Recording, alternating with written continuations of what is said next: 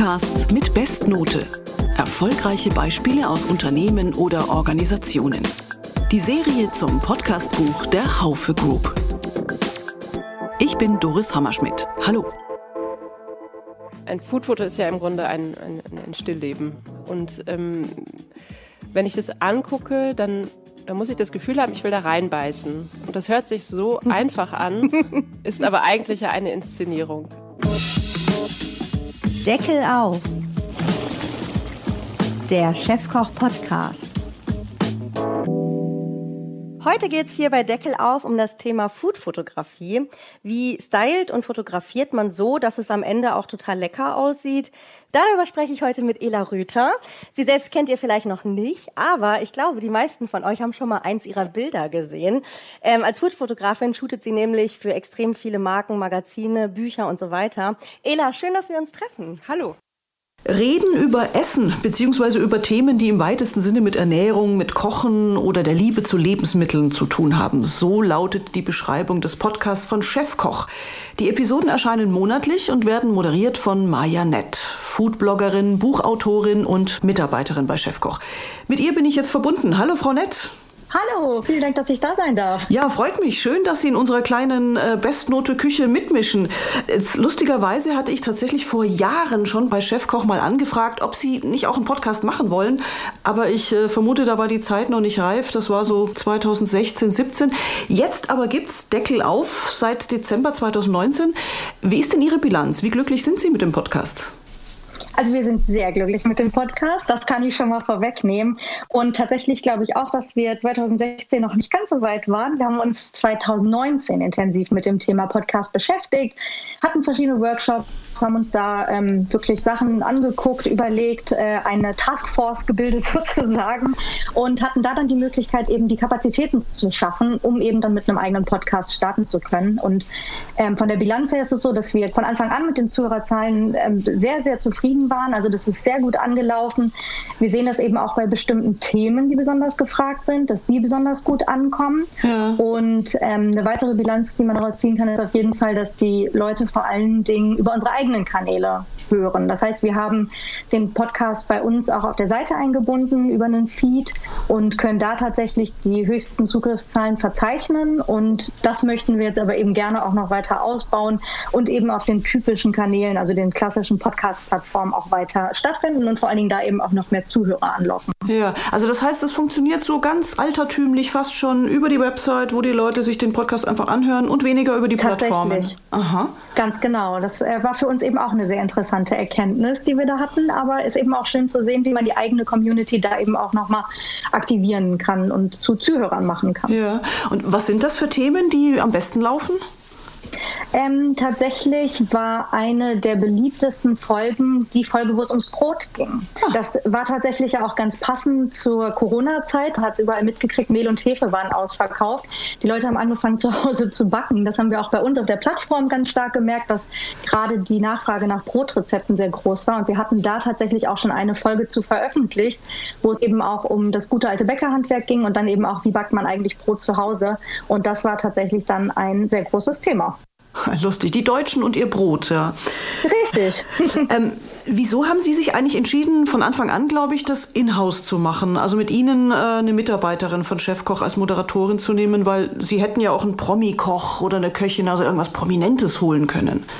Ganz genau, aber das war tatsächlich von Anfang an Teil des Konzepts. Bei uns ist es eben so, dass wir generell mit unseren Zuhörern oder beziehungsweise auch mit unseren Lesern eigentlich immer auf Augenhöhe kommunizieren wollten. Das heißt, ich bin weder eine gelernte Köchin noch bin ich Sprecherin oder Moderatorin oder sowas, sondern einfach jemand, der sich gerne mit Essen beschäftigt. Und ähm, genau so wollten wir eben auch rüberkommen, wollten wir unsere Gäste empfangen und dann eben auch für die ähm, Hörer da sein. Also es geht gar nicht darum, dass wir irgendwie belehren wollen, was beibringen wollen oder sowas, sondern wir wollen wirklich den Hörer an die Hand nehmen, mit in die Küche nehmen, an den Tisch von jemandem, mit dem ich spreche. Wir wollen über Geschichten und über Erfahrungen sprechen. Und das war tatsächlich von Anfang an Teil des Konzepts und das scheint auch ganz gut angenommen zu werden. Und das ganze Technische drumherum, also Hosting und Produktion und Schnitt und so, das haben Sie sich alles selbst beigebracht? Ähm, tatsächlich arbeiten wir da zusammen. Also wir sind ja Teil von Gruner und Jahr als Chefkoch. Das heißt, es gibt eine eigene Dependance zum Thema Podcast bei Gruner und Jahr in-house und wir gehören im Großen und Ganzen zu Audio Now. Das heißt, ähm, da der komplette Schnitt, alles, was da Post-Production ist und so weiter, das passiert in Berlin bei unseren Partnern von Audio Now. Ähm, mir ist aufgefallen, dass die Folgen anfangs ja zweiwöchentlich erschienen sind und dann hat sich das auf monatlich eingependelt. War das so ein bisschen ein Lernprozess, dass der Aufwand für die Produktion halt doch ein bisschen höher ist? Äh, eigentlich gar nicht, das war so geplant. Also wir haben uns überlegt, dass wir mit einer Staffel beginnen. Ähm, das sind sechs Folgen gewesen. Die haben wir zweiwöchentlich veröffentlicht. Die Staffel ist abgeschlossen und was wir dann eben gemacht haben, ist nochmal eine Sonderfolge, die eben im Rahmen von Corona entstanden ist, wo ich mit meinem Kollegen Lars gesprochen habe, im Homeoffice quasi. Und jetzt sind wir eben dabei, diese erste Staffel, die durchgelaufen ist, weiter auszuwerten, haben schon ganz schön viele Ideen für ähm, eine zweite Staffel. Und ähm, deswegen ist momentan auch noch Pause, weil uns dann eben natürlich auch Corona da so ein bisschen dazwischen gefunkt hat, kann man sagen. Die Pause ist jetzt ein bisschen länger, als sie ursprünglich sein sollte. Denn unter anderem Teil des Konzeptes ist es ja, dass ich zu meinen Gästen nach Hause gefahren bin. Also ja, beziehungsweise in, in die Läden, in die Produktionsküchen und wie auch immer, dass wir das so ein bisschen gestoppt haben. Ähm, man kann ich zum Beispiel jetzt mit dem Landwirt, der irgendwo mitten, äh, ich weiß nicht wo sitzt und schlechtes ja. Internet hat, da einfach so eine Aufnahme machen, schwierig. Deswegen ähm, sind wir eben dabei, gerade zu überlegen, wie wir das irgendwie besser machen können, ob wir da vielleicht noch mal ein Konzept schrauben sollen oder so. Und ähm, genau, das planen wir. Und dann ist aber auf jeden Fall eine nächste Staffel wieder so geplant mit zweiwöchentlichem Abstand. Ja, das ist bei dem Thema gerade echt schwierig. Ne? Das riecht nicht, ja. das schmeckt nicht, ja. man kann nicht die ganzen Geräusche, die Kochtöpfe, genau das Klingeln, das, das Knallen. Ja. Ach herrje, ja, wollen wir hoffen, dass das bald echt äh, vorbei ist und man solche bunten, atmosphärisch, wie sagt man so schön, atmosphärisch dichten Sachen wieder machen kann. Auf jeden Fall. Also weil das auch immer den Charme irgendwie ausgemacht ja. hat. Ne? Also in der Backstube zu sitzen, dieses knusprige, frisch gebackene Brot aufzubrechen, dran zu riechen, das zu beschreiben, das ist ja nochmal ein ganz anderes Gefühl als eben, ich sag mal, ein kaltes Telefonat irgendwie, ja. wo man sich das selber vorstellen muss.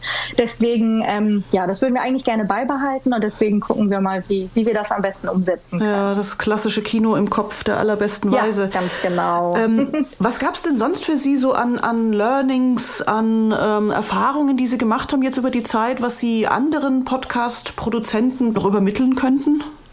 Ähm, was ich auf jeden Fall sagen würde, ist, dass man den Aufwand nicht unterschätzen darf. Ja. Selbst wenn man denkt, also das sind Leute, mit denen ich bisher gesprochen habe, die kenne ich, das sind Freunde, das sind Bekannte, ich bin stark vernetzt in dieser Food-Szene, eben auch durch meinen Foodblog und so, dass ich die alle schon ein paar Jahre kenne.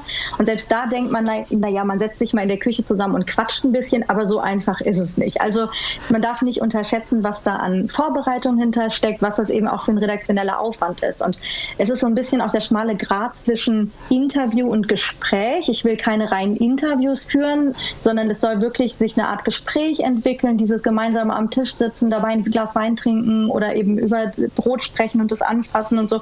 Also es soll so ein bisschen diese lockere Atmosphäre auch auf Augenhöhe darstellen und trotzdem braucht man aber immer einen Leitfaden. Also es ist immer redaktionell aufbereitet bei uns. Das heißt, wir überlegen uns natürlich im Vorfeld die Fragen.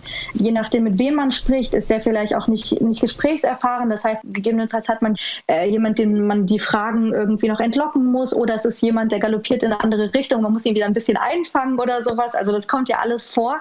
Deswegen ist das auf jeden Fall super wichtig, da genug Zeit in die redaktionelle Vorbereitung zu investieren und eben auch zu wissen, was es eben in der Nachbereitung bedeutet. Also wir hören uns die Folgen danach immer noch mal zu zweit an, schneiden gegebenenfalls, was vielleicht für den Hörer nicht verständlich ist, für mich aber in dem Moment irgendwie selbstverständlich war. Ähm, dann immer noch eine, eine dritte neutrale Person, die dann noch mal drüber hört, ob das das jetzt alles rund ist und so passt und man es verstehen kann. Also das darf man auf jeden Fall nicht unterschätzen, wie viel Zeit das eigentlich in Anspruch nimmt.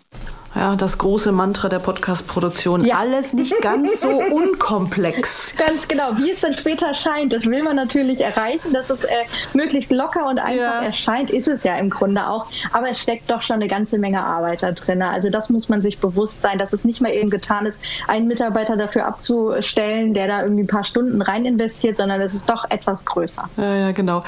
Ja, Maja Nett, Foodbloggerin und Gastgeberin im Podcast von Chefkoch. Ganz herzlichen Dank für den Blick in den Kochtopf von Deckel auf.